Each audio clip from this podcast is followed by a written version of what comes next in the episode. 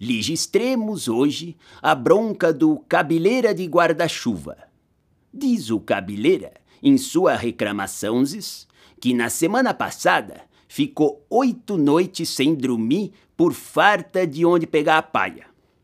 Diz que insurtou guarda civil, guanaco, né? Que enfrentou a tiragem, desacatou o majorengo, tudo para ser preso para poder dormir e não foi.